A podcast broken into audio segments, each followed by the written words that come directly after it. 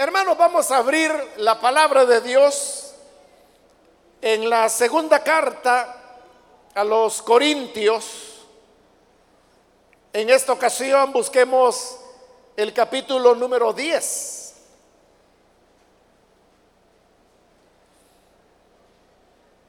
Hemos venido estudiando la segunda carta a los Corintios desde hace ya un buen tiempo y hemos llegado al capítulo 10 donde vamos a leer los versículos que corresponden en la continuación de este estudio.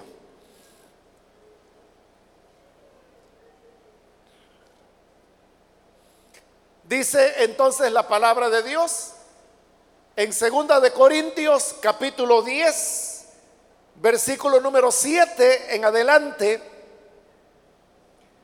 Fíjense en lo que está a la vista.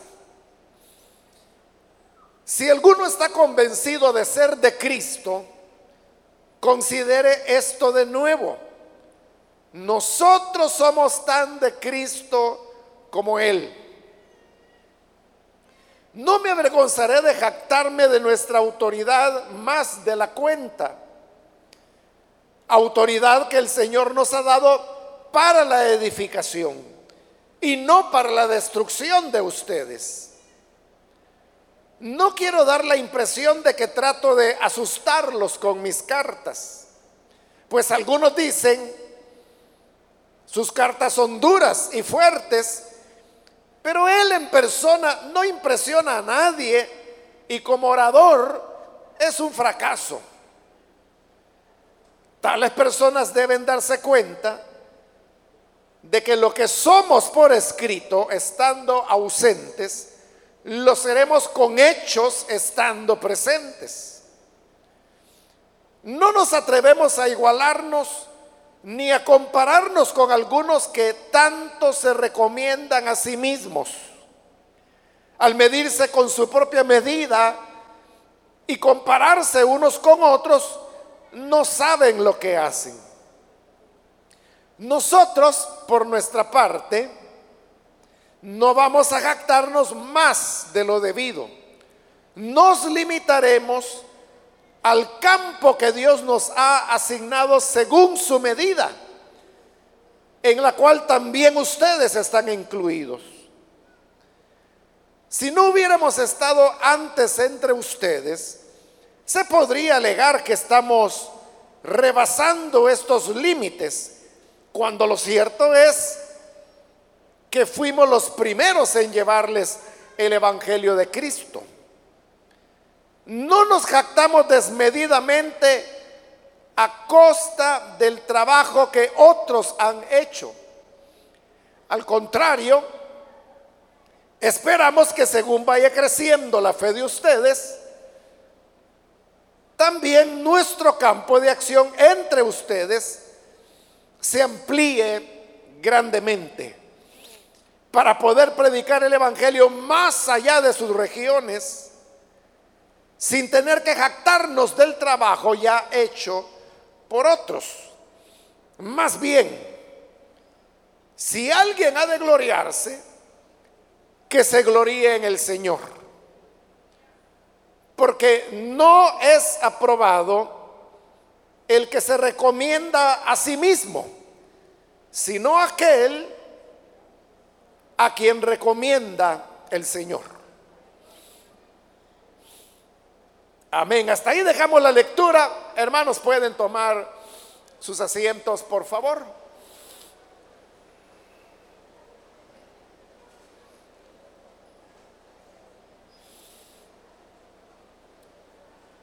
Hermanos, la semana anterior o, en la última oportunidad que tuvimos, eh, cubrimos la parte donde Pablo eh, comenzó esta carta hacia los corintios, en la cual él va a tratar el problema de, de los predicadores jactanciosos que habían llegado a Corinto y que habían llegado para perturbar la fe de ellos hablando en mal del apóstol Pablo. Porque como lo dije en la última oportunidad, Cuando una persona quiere sobresalir sobre otra, pero no tiene las capacidades ni las cualidades para poder hacerlo, entonces normalmente recurre a, denigrar y a, hablar mal en esa persona, porque como no le puede superar, entonces denigrándolo, piensa que va a poder verse como alguien mejor, en este caso que Pablo.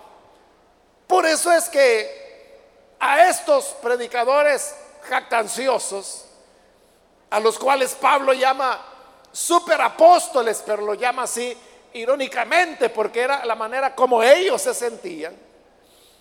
Hoy él está dirigiendo esta carta a los corintios para advertirles que lo que realmente está ocurriendo es que estos que se creen grandes, que se creen grandes siervos de Dios, en realidad lo que estaban haciendo era engañándolos.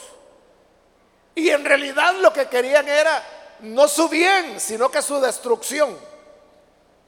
Y por eso es que Pablo sale a la defensa de su ministerio, como también lo expliqué, no tanto porque él esté preocupado por lo que puedan decir de él en bien o en mal. Lo que a él le preocupa es que si estos que pretendían ser superministros lo denigraban a él, estaban denigrando el mensaje que él predicaba. Y este era el Evangelio. Y eso es lo que Pablo no podía admitir, que el Evangelio fuera denigrado. Entonces él ha comenzado a desmentir las acusaciones o señalamientos que le hacían. Y así es como llegamos al versículo 7, donde hoy hemos iniciado la lectura.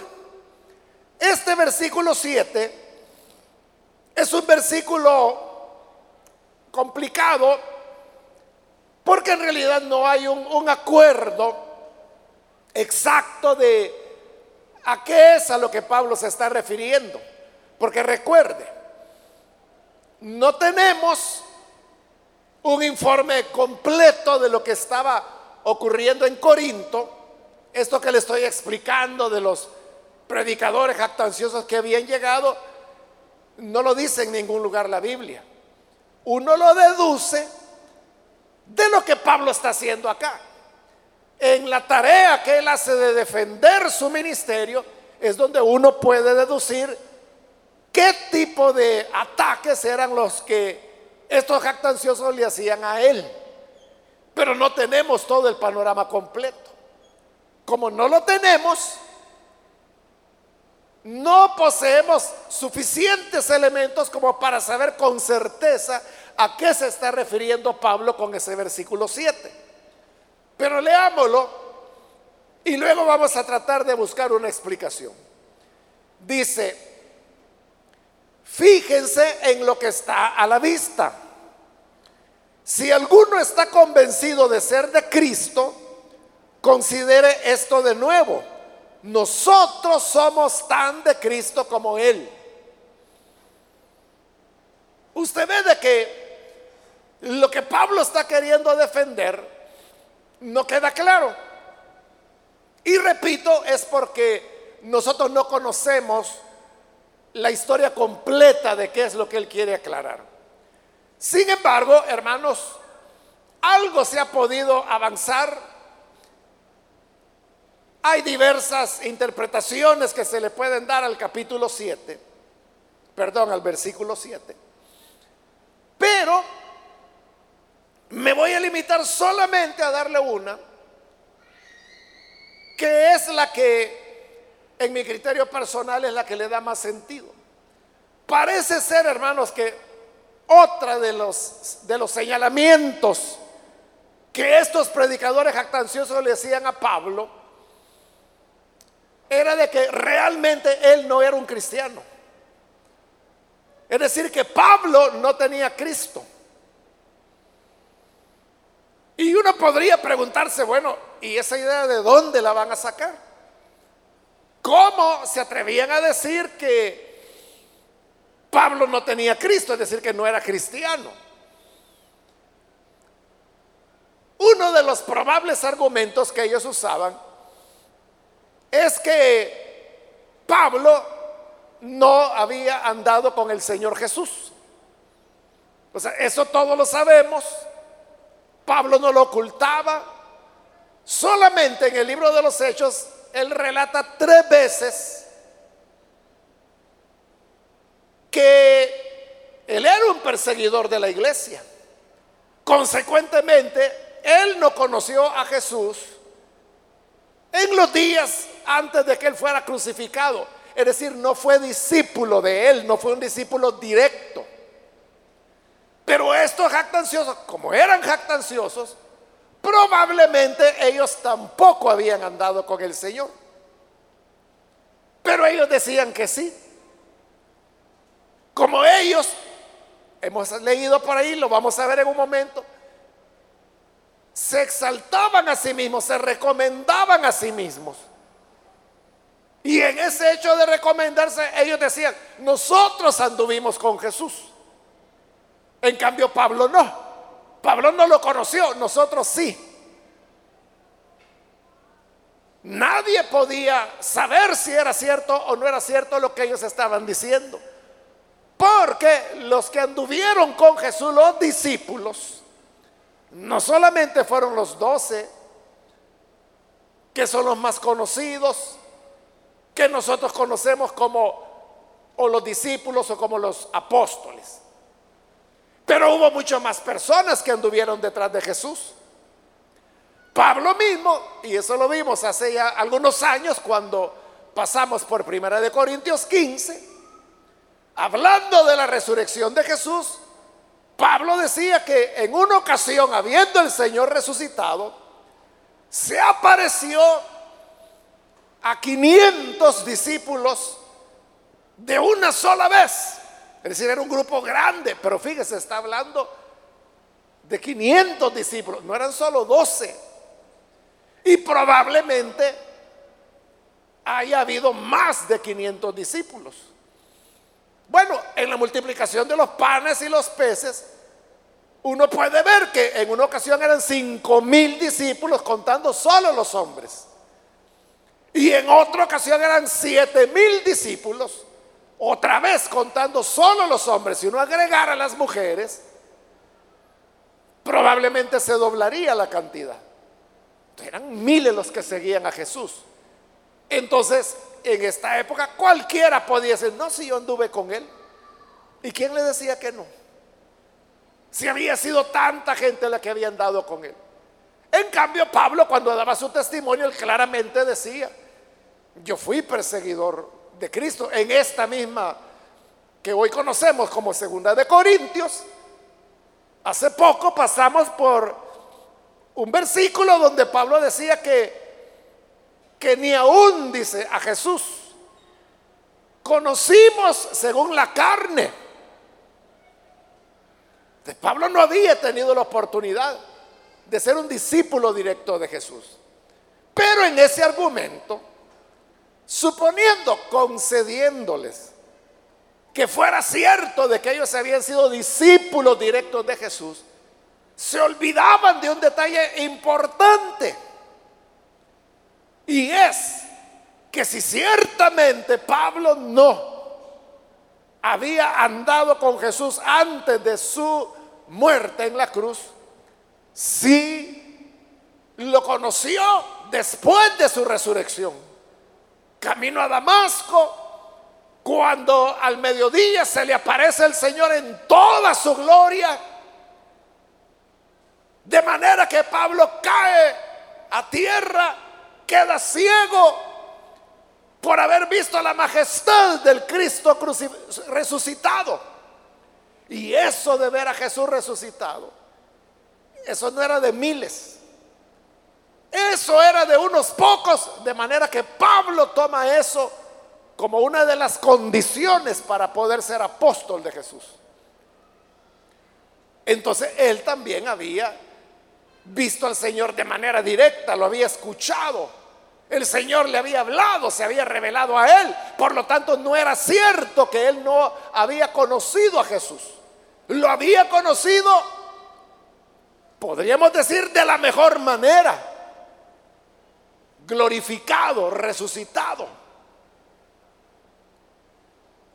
Pero bien, vamos al argumento que Pablo está diciendo ahí. Esta historieta de que Pablo no era de Cristo, por la razón que hemos explicado, estos maestros o predicadores jactanciosos se los habían enseñado a los corintios, a la iglesia. ¿De qué había pasado? Los corintios habían comenzado a dudar. Y decían, hombre, es cierto. Si Pablo mismo nos ha dicho que él no anduvo con Jesús, su conversión fue años después, cuando ya la iglesia había nacido. No me había fijado en eso.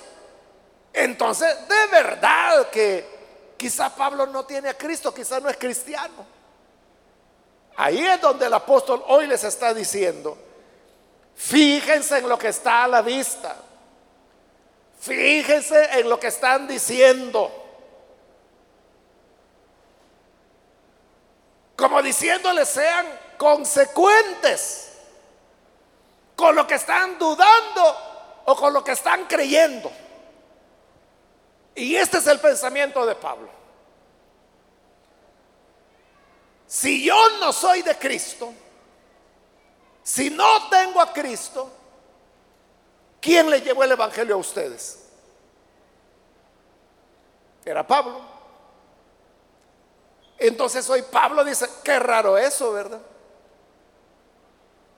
Que yo que le llevé el Evangelio, no tengo a Cristo y ustedes que recibieron el Evangelio de mi boca, ustedes sí tienen a Cristo.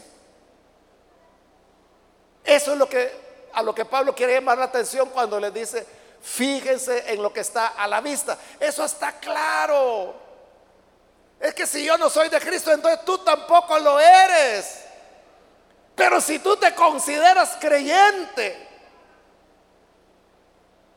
y tan creyente que juzgas que yo no soy de Cristo, ¿cómo es que llegaste a tener a Cristo? A eso se refiere cuando dice en el versículo 7, si alguno está convencido de ser de Cristo, si tú estás seguro que eres de Cristo al punto que me estás juzgando, considéralo, piénsalo, piénsalo bien de nuevo. Si es así, entonces nosotros somos tan de Cristo como Él. Porque era Pablo que le había llevado el Evangelio a los que pensaban así. Entonces ahí Pablo está demoliendo ese absurdo que decían de él. Lo correcto hubiera sido que los corintios dijeran, ah, bueno, entonces si Pablo no tiene Cristo, nosotros tampoco, entonces no somos nada, tenemos que ir a buscar la verdad. Pero no hacían eso, sino que decían, Pablo es el que no es de Cristo. Nosotros sí, porque lo estamos juzgando, estamos oyendo a estos otros maestros captanciosos, superministros, que ellos sí anduvieron con Jesús. Y entonces, ¿qué es lo que yo creí? Esa, hermanos, es, es el contexto, diríamos, que le da sentido a este versículo 7 que hoy hemos leído. Pero continúa en el 8 Pablo y dice, no me avergonzaré de jactarme de nuestra autoridad más de la cuenta. Él está diciendo, tengo una autoridad. Y no me voy a avergonzar de jactarme de esa autoridad. No me voy a avergonzar de que digan que me estoy jactando más de la cuenta. ¿Por qué razón? Porque el privilegio que Pablo había tenido no lo habían tenido muchos otros discípulos. Por eso es que Pablo, ahí en Primera de Corintios 15, él hace la lista. Se apareció primero a Pedro, y luego a todos los discípulos, luego a Santiago, luego se apareció a 500 hermanos de una sola vez. Y al último, porque ya después no hubo otro. Como alguien nacido fuera de tiempo, se me apareció a mí. Pero Pablo no está diciendo que él tuvo una visión. Pablo no está diciendo que tuvo una visión de Jesús. Lo que él está diciendo es, se me apareció. Y usted sabe que aparecer no es una visión. Una visión no es una aparición. Una visión es algo que usted ve o cree ver. Pero una aparición es algo que aparece. Y eso es lo que ocurrió con Jesús. Es decir, el Cristo encarnado y resucitado es el que salió en el camino a Damasco a encontrarse con Pablo. Y esa aparición le daba una autoridad como ministro del Evangelio, que también la vimos en lo que hoy conocemos como Primera de Corinto. Cuando él decía, no soy apóstol, se preguntaba él, no soy apóstol, no he visto a Cristo resucitado. Ahí lo está diciendo claramente. Es que si vi a Cristo resucitado, si se me apareció, entonces soy un apóstol. Por lo tanto, dice Pablo, no hay manera en que yo me jacte desmedidamente. Toda la jactancia que yo quiera tener, puedo tenerla, dice Pablo, y no tengo por qué avergonzarme porque ese privilegio el Señor me lo dio a mí. Y lo siento por aquellos que no lo tuvieron. Pero habiéndolo recibido él, eso le daba una autoridad de la cual dice, me voy a jactar ahora y me voy a jactar siempre y no me voy a avergonzar. Y dice, porque esta autoridad el Señor Jesús nos, nos la ha dado para la edificación y no para la destrucción de ustedes. Y ahí está haciendo referencia a los superministros. Porque dice la autoridad que Dios da. ¿Para qué Dios levanta a un hombre como Pablo? ¿O para qué Dios levanta no solo a Pablo, sino que a un ministro del Evangelio? ¿Y para qué le da autoridad? Es para edificar a otros, es para enseñar, es para construir la iglesia. Entonces dice Pablo, la autoridad que él me ha dado es para la edificación de ustedes. Pero estos super maestros o super apóstoles que se ponen como superapóstoles para decir que tienen más autoridad, ¿para qué usan esa supuesta autoridad que tienen? Es para destruirlos, hermanos. Los están destruyendo. Entonces noten, no solamente era que estos falsos ministros habían llegado para poner en mal a Pablo, que lo estaban haciendo. Por eso es que Pablo hoy se está defendiendo. El problema es que ellos podían decir, no, si aquí al que hay que sacar es a Pablo.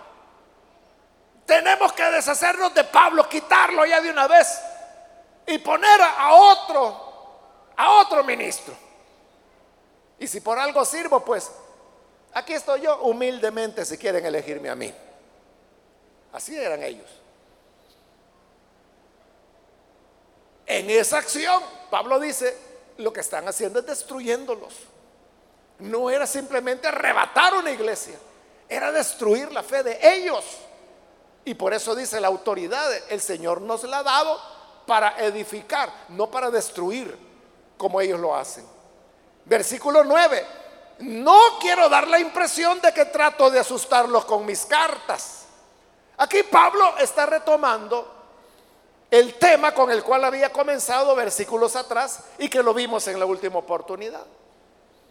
Y es que estos falsos apóstoles decían de Pablo, no, si él para hablar, para escribir cartas, ahí es fuerte.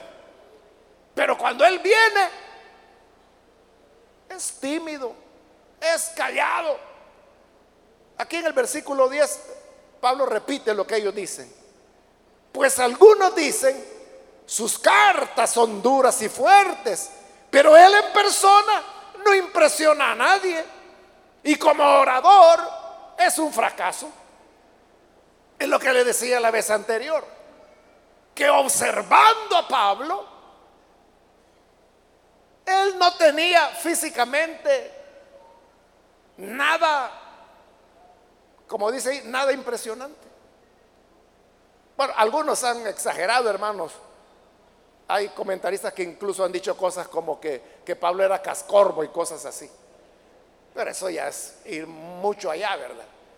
O sea, lo que ellos están diciendo es de que en Pablo no había nada impresionante, dice ahí, en su apariencia, sino que parecía como cualquier otro hombre insignificante. Si uno lo veía ahí en medio de un grupo de hombres, nadie se daba cuenta que ese era Pablo. En cuanto a su apariencia, en cuanto a la manera de hablar, dice, como orador, es un fracaso. Igual, algunos han exagerado y han incluso llegado a decir que Pablo era tartamudo. Pero no es necesario llegar a eso porque lo que ellos están diciendo es que Pablo no tenía una gran elocuencia, que Pablo no, no tenía una oratoria que en la época ser un buen orador se consideraba como un una evidencia de educación. El que no era buen orador era porque no tenía educación. Y usted sabe que Pablo era un hombre muy educado, había tenido los mejores maestros. Era un privilegio que él había tenido. Pero estos que lo criticaban decían, no, si para como orador es un fracaso, en las cartas, ahí sí, se ve que es duro, que es fuerte, pero su apariencia no impresiona para nada. Como orador no sirve. Entonces dice Pablo, ah, ajá, ¿no? ¿Con qué esas tenemos? Dice en el versículo 11. Tales personas deben tener, deben darse cuenta de que lo que somos por escrito, estando ausentes, lo seremos con hechos estando presentes, que es lo que dijo anteriormente también. entonces, ¿creen de que Solo por escrito yo soy firme. Créanla, ya voy a llegar. Y se van a dar cuenta que así como estando ausente soy firme, también lo seré cuando vaya. Y lo voy a hacer con esos que andan hablando de esa manera. Pablo lo que está diciendo es vamos a ver si es cierto. En el versículo 12 continúan y dice, no nos atrevemos a igualarnos ni a compararnos con algunos que tanto se recomiendan a sí mismos. Eso es lo que hacían los estos superapóstoles, que se recomendaban ellos mismos.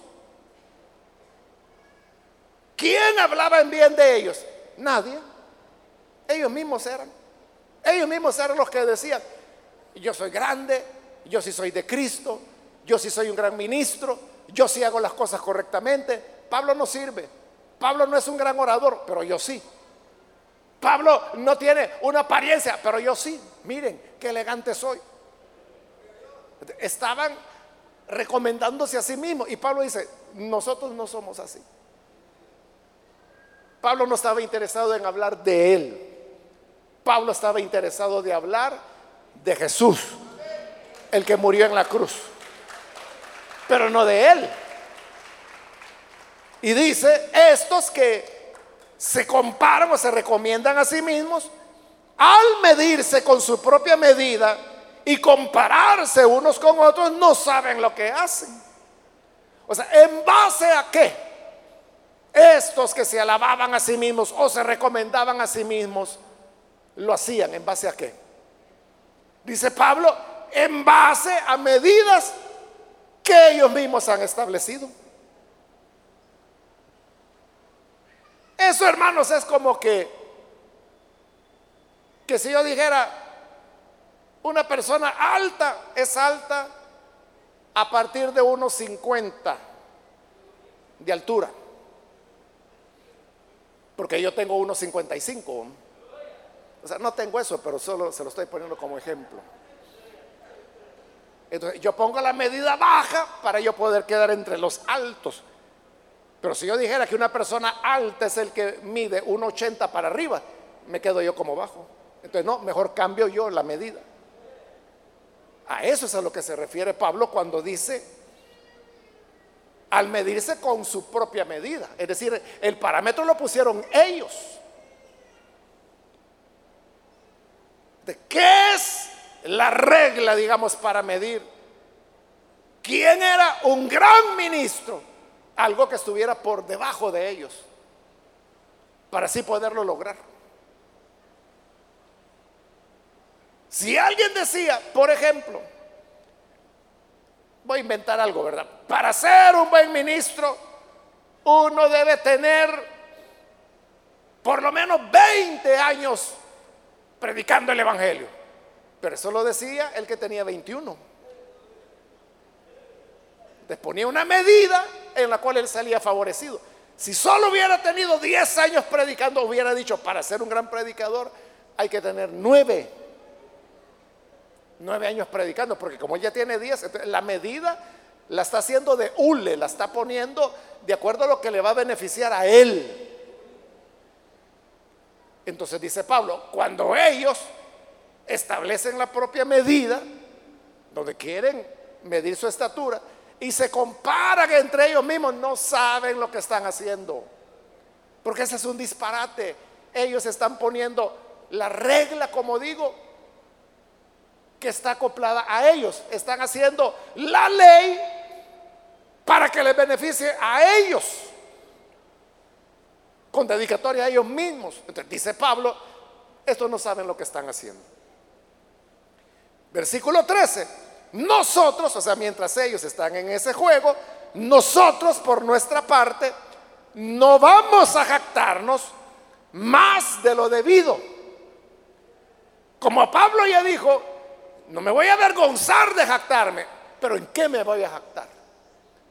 Me voy a jactar en lo que Dios ha hecho por mí o a través de mí. Por eso es que dice en ese versículo 13, lo leo de nuevo, dice, nosotros por nuestra parte no vamos a jactarnos más de lo debido. Oiga, nos limitaremos al campo que Dios nos ha asignado según su medida. ¿Qué está diciendo Pablo? Yo no me voy a jactar en un trabajo que yo no hice. Me voy a jactar en la medida de lo que Dios en su gracia nos ha dado. Porque eso es lo que Dios ha hecho a través de mí. Es que ve, hermano, una cosa es que usted tenga que ir a una ciudad, iniciar una iglesia y comenzar, hermanos, a veces con nadie a veces con una persona, a veces con cuatro personas. Pero ahí usted tiene que comenzar a enseñar, a formar, a discipular, a ganar otros para Cristo. Y la iglesia poco a poco va avanzando. Cuando ya la iglesia tiene 20, 25 personas, entonces usted dice, bueno, voy a seleccionar a, un diácono y dos diaconisas. Pero hay que ellos no saben qué es ser diácono, no saben qué es ser diaconisa.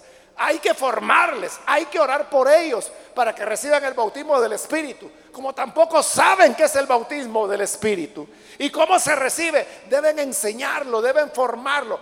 Eso toma tiempo, son años, años de trabajo y la iglesia va siendo edificada, edificada, hasta que llega a ser una iglesia digamos de 200, 300 personas, cuando ya la iglesia está formada, Ahí es bien fácil que otro pícaro venga, como eran estos superministros, y, y que llegaran diciendo, no, miren, si Pablo ni cristiano es, si él no tiene ni a Cristo, yo soy el bueno acá. Y agarrar a la iglesia y luego decir, mire, yo en una semana ya tenía 300 miembros. Pues sí, y no es lo que se robó, pues. Entonces se están gloriando, pero gloriando en qué? En el trabajo de otro. Eso es lo que ocurre con todas las personas que producen divisiones, que se llevan un grupo de hermanos y luego dicen, miren, nosotros en dos años ya habíamos crecido tanto. Claro, porque se llevó gente formada, se llevó ancianos, se llevó diáconos, se llevó diaconisas, se llevó servidores, se llevó maestros de escuela bíblica. A veces se llevan hermanos hasta los músicos, a veces hasta las sillas se llevan. Y, y después están diciendo, mire, a nosotros nos ha bendecido tanto el Señor que así, mire, en tres meses ya teníamos todo. Pues sí, sí, todo es robado. Pero Pablo está diciendo, nosotros nos vamos a jactar, pero limitándonos al campo que Dios nos ha dado, es decir, lo que nosotros hemos podido levantar.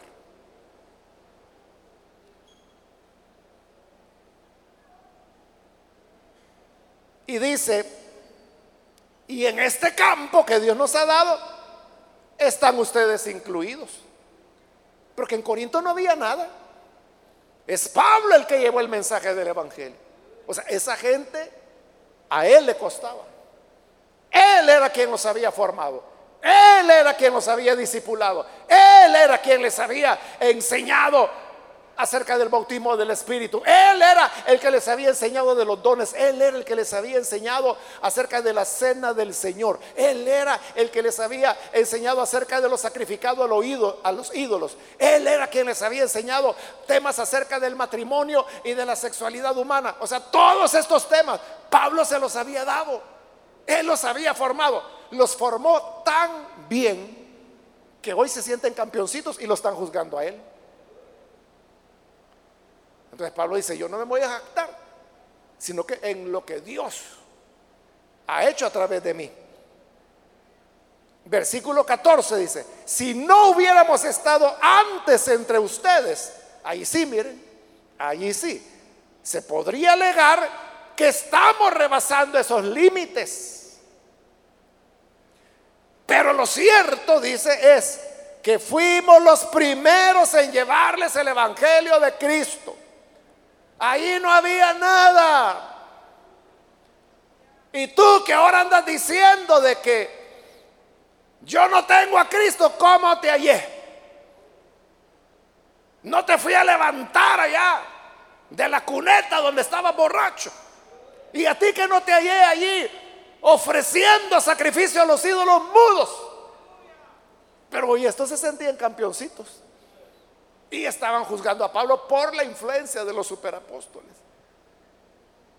Entonces Pablo dice, si nosotros no hubiéramos llegado primero, ustedes tendrían razón y estos superministros tendrían razón de decirse que estoy jactándome en el trabajo de otro, pero nosotros fuimos los primeros en llegar. Entonces, si me jacto de ustedes es porque yo los levanté, yo los formé. Fíjese qué importante era que los hermanos, los corintios, pudieran reconocer quién era el que les había enseñado el Evangelio. ¿Quién era, por decirlo así, su padre espiritual? Entonces, uno debe desarrollar lealtad hacia las personas que Dios utiliza para formarnos. Uno debe desarrollar lealtad a la iglesia a la cual pertenece. Uno debe desarrollar lealtad, respeto a las autoridades que están sobre uno, porque son los que nos enseñaron, son los que nos formaron. Si no fuera, o sea, usted puede decir, no, mire, a mí quien me salvó fue Dios, de acuerdo. Nadie dice lo contrario. Pero ¿a quién utilizó Dios para llevar esa palabra de salvación a ti? Y tú puedes decir, es que pudo haber sido cualquiera. Fue este fulano, pero pudo haber sido una piedra, pudo haber sido un niño, pudo haber sido una mujer, pudo haber sido una burra. Pero no fue así. No fue así. Fue este hombre, en el caso de los Corintios, fue Pablo. Y a él había que honrarlo, a él había que respetarlo. él está diciendo, en eso nos vamos a jactar. En lo que hicimos. Versículo 15 no nos jactamos desmedidamente a costa del trabajo que otros han hecho, que era lo que estaban haciendo esos superapóstoles, jactándose de lo que ellos no habían hecho. Ellos decían, ya tenemos 42 iglesias que nos reconocen a nosotros, pero ni una de esas iglesias se habían formado ellos. Se estaban jactando en qué, hermanos? En el trabajo de otro, en el que otro había hecho. Es que cuando las cosas ya están armadas, hermano, allí cualquiera, ¿verdad? Es campeón. O sea, es fácil montarse en el trabajo de otro. Pero el verdadero trabajo no es lo que la gente puede imaginar. Por eso dice, no nos jactamos a costa del trabajo que otros han hecho. Al contrario, dice Pablo, esperamos que según vayan, vaya creciendo la fe de ustedes, también nuestro campo de acción entre ustedes se amplíe grandemente. No nos vamos a jactar en los que otros han hecho. Por ejemplo, Roma fue una iglesia que Pablo no fundó. Ya había iglesia en Roma, a la cual Pablo le envía su carta a los romanos. No se sabe quién fundó la iglesia en Roma. No está registrado, no se sabe. Por eso es que Pablo envía la carta a los romanos, porque es con mucho respeto que él está diciendo, oigan hermanos, yo tengo intención de visitarlos, porque después de Roma yo quiero ir a España y yo quiero que ustedes me apoyen. Pero yo quiero que ustedes sepan quién soy yo. Entonces les voy a presentar el mensaje que yo predico. Y ahí es donde viene la presentación que él hace de la justificación por fe, que es el tema central de Romanos. Entonces le dice, bueno, ahí está. Si quieren recibirme, está bien, si no, no. Pero no se iba a jactar diciendo, ustedes son míos o yo tengo autoridad, porque no era Pablo quien la había fundado. Es más, en esa misma carta a los romanos, en el capítulo 15, es donde Pablo dice, mi lema es llevar el Evangelio donde Jesús nunca ha sido anunciado. Llevar el Evangelio donde Jesús nunca ha sido nombrado. Y por eso dice, por eso quiero ir a Roma, dice. Porque desde Jerusalén hasta Ilírico ya todo lo llené con el Evangelio y ya no teniendo más terreno acá. Quiero ir al occidente, al extremo, a España, pero en el camino quiero pasar a saludarlos, a conocerlos. Entonces, note, el lema de Pablo era, llegaba a una ciudad, aquí hay iglesia, sí hay, ah bueno, adelante hermanos, y se iba. Hermanos, ese es nuestro lema de trabajo, por ejemplo, dentro de los penales. El Ministerio de Penales para Cristo se llama. Hermano, ya tiene más de 20 años. Más. Y, y, desde el principio, desde que comenzamos a trabajar en los penales, y los hermanos vinieron y me dijeron, hermanos, queremos trabajar en los penales, y me llevaron el plan de trabajo. Yo les dije, hermano, de acuerdo vamos a trabajar. Pero le dije esto, pero eso sí, nosotros no vamos a abrir ni una iglesia dentro de los penales. Porque dentro de los penales, hermanos, hay montón de iglesias. Y como no hay mucho espacio, se pelean en los espacios. A veces ahí mismo, imagínense, dentro de un mismo penal, los mismos privados de libertad peleando entre ellos, porque yo soy de esta iglesia, yo soy de la otra. Entonces yo le dije a los hermanos, miren, nosotros no vamos a abrir ninguna iglesia. Nosotros lo que vamos a hacer es apoyar las iglesias que ya están allá adentro. Y a nosotros no nos importa, hermano, de qué denominación sea. Todos son evangélicos, obviamente. Pero no andamos preguntando, ¿y ustedes son asambleas de Dios? ¿O ustedes son acá? ¿O ustedes son bautistas? ¿O ustedes son proféticos? O sea, no, no nos importa. Lo que queremos es apoyar ayudarles. Y, o sea, eh, yo he recibido porque los hermanos, los privados de libertad, envían cartas muchas veces. Y he recibido varias cartas donde me dicen, hermano, queremos que abra una iglesia Elín acá en el penal, porque aquí hay otras iglesias, pero nosotros queremos que haya Elín. Los hermanos que traen esta carta, ellos ya saben cuál es nuestra manera, pero, o sea, como me la están enviando a mí, entonces ellos por respeto me la entregan. Pero la respuesta es la misma, díganles que no. Díganles que se integren a alguna de las iglesias que ya están allá y nosotros les vamos a apoyar. Les, les donamos guías celulares, se hacen cursos de la ruta de líder dentro de los penales, se hacen bautismos en agua, bodas, jornadas médicas, se celebran diferentes actividades, eventos cuando se podía. Hoy tenemos más de cinco años de que no se puede. No solo por el gobierno actual, esto había comenzado con el anterior. No sé si usted recuerda, finales del gobierno pasado se decretaron lo que se llamaban las medidas extraordinarias, se llaman. Que eso fue ya como más del último año del gobierno anterior. Allí nosotros ya no pudimos entrar, porque había esa situación. O sea, hoy peor, ¿verdad? Pero cuando se podía, hermano, usted recordará si hasta transmitíamos de dentro de los penales. Se transmitía por radio. Entonces, ese es el asunto, apoyar a, los que ya están trabajando. Entonces, era, eso es lo que Pablo decía. O sea, yo no voy a jactarme en el trabajo de otro. O sea, es fácil, hermano, que uno abra una iglesia y al nomás abrirla en un penal, usted ya tiene mil miembros ahí.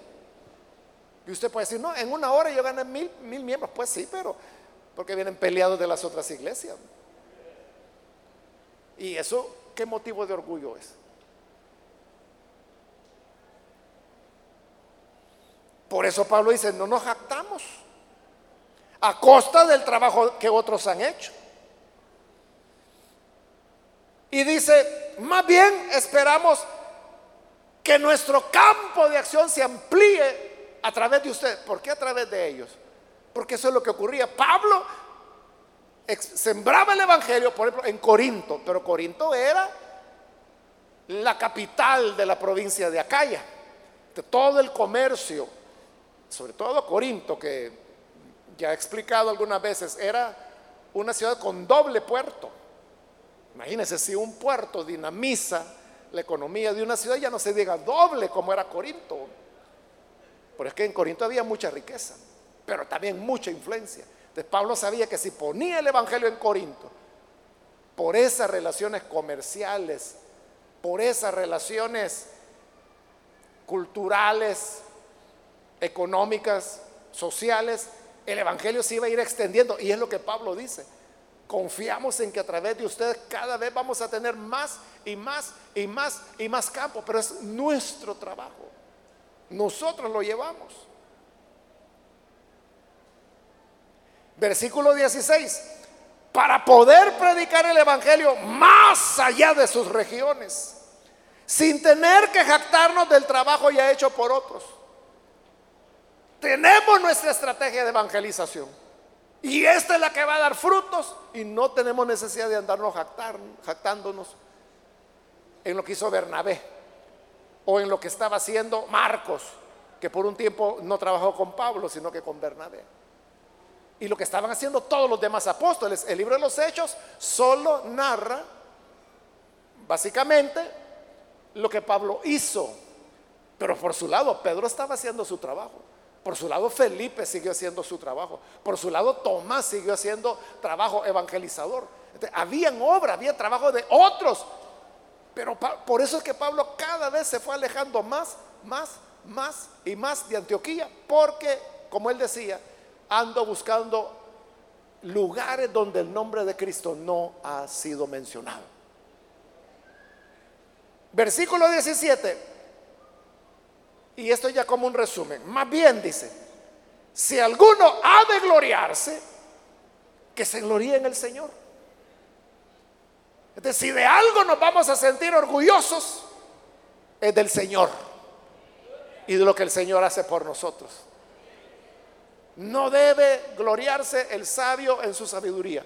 No debe gloriarse el fuerte en su fortaleza. Si alguno se va a gloriar, gloríase en Cristo. que Cristo es el Señor, que Él es el Salvador, que Él es quien hace todo. Y termina diciendo en el 18, porque no es aprobado el que se recomienda a sí mismo, sino a aquel a quien recomienda el Señor. ¿Qué preferiría usted? ¿A una persona que ella sola se está recomendando? ¿O preferiría una persona a quien el Señor está recomendando? Pero los corintios preferían a los que se recomendaban a ellos mismos. Mire qué cosa. En lugar de preferir aquel a quien el Señor recomendaba, que era Pablo, y en el siguiente capítulo vamos a ver cómo lo recomendaba. Los corintios preferían a los que se jactaban ellos mismos, que se recomendaban ellos mismos, desconociendo y olvidando que era Pablo quien les había enseñado todo lo que sabían. Entonces que el Señor nos ayude, hermanos, para que no vayamos a caer nosotros en semejante jactancia y que podamos siempre ser agradecidos y respetuosos con las personas que nos enseñaron el camino de la vida. Vamos a orar, vamos a cerrar nuestros ojos. Antes de hacer la oración, yo quiero invitar a aquellas personas que todavía no han recibido al Señor Jesús como su Salvador. Pero si usted ha escuchado la palabra de Dios, y se da cuenta de la importancia de reconocer que a veces Dios utiliza personas que uno no espera, que uno no imagina. Pero esas personas son las que Dios usa y al usarlas llegamos a salvación. Quiero invitar entonces si hay alguien que hoy por primera vez necesita recibir a Jesús como su Salvador. No lo ha hecho antes, pero hoy usted siente que el Señor le ha hablado y experimenta una sensación en su corazón, una experiencia que le conmueve. Ese es el Señor que le está llamando. ¿Quiere venir a Él? Por favor, en el lugar donde está, póngase en pie en señal que usted desea recibir a Jesús y vamos a orar por usted. ¿Hay algún amigo, amiga que necesita recibir a Jesús? Con toda confianza en el lugar donde se encuentra, póngase en pie. Queremos orar por usted. Queremos orar para que Dios le bendiga. Haga de usted un nuevo hombre, una nueva mujer. ¿Necesita venir? Póngase en pie en este momento. Hoy que el Señor le llama. Hoy cuando Jesús le invita a venir. Es su momento. ¿Hay alguna persona puede ponerse en pie? Venga. Vamos a orar, vamos a pedirle al Señor que le bendiga, que le dé una nueva vida, una nueva forma de vida a partir de hoy, Cristo lo puede cambiar. Póngase en pie, venga. Vamos a orar. Es un momento para acercarse a Jesús.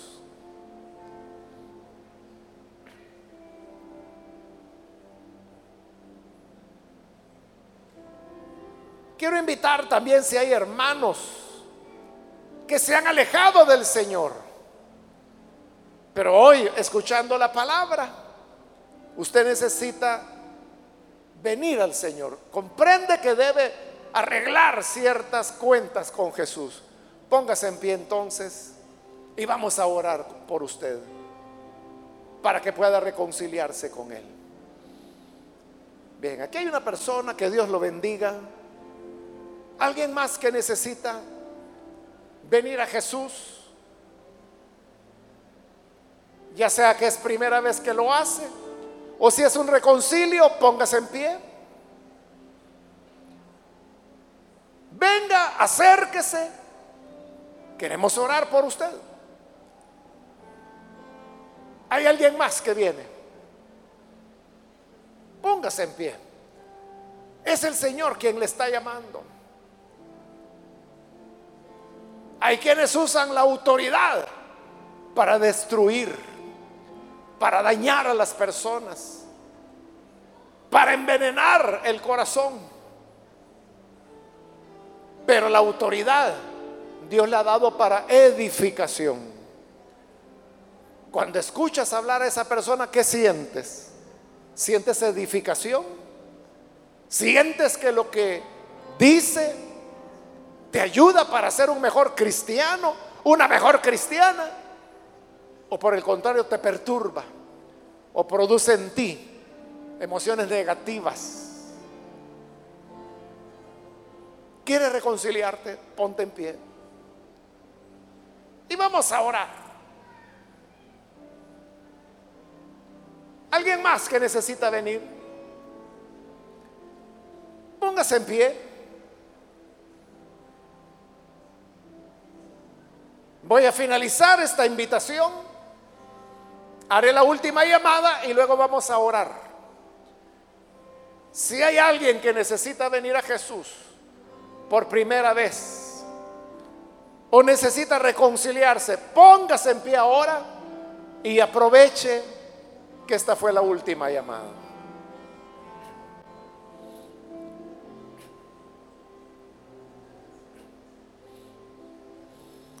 A usted que nos ve por televisión, quiero invitarle para que se una con esta persona que aquí está recibiendo al Señor. Recíbalo como Salvador. Ore con nosotros en este momento.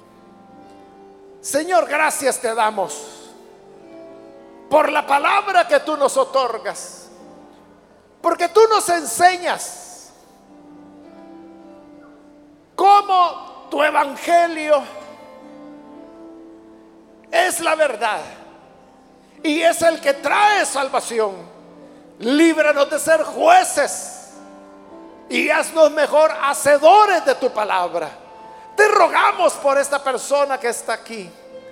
También aquellos que a través de televisión, de radio, a través de internet, donde quiera que están escuchando, pero que hoy se unen con nosotros Perdónales, Señor. Sálvales. Produce en ellos el nuevo nacimiento. Que puedan conocerte. Que puedan, Señor, tener un encuentro contigo. Y ayúdanos a todos, a la iglesia, a no jactarnos, sino en ti, Señor. A gloriarnos pero en Cristo. Y que la autoridad que nos has dado la usemos para edificación, para bendición, no para perturbar, no para destruir. Guárdanos a todos. En el nombre de Jesús, nuestro Señor. Amén. Amén.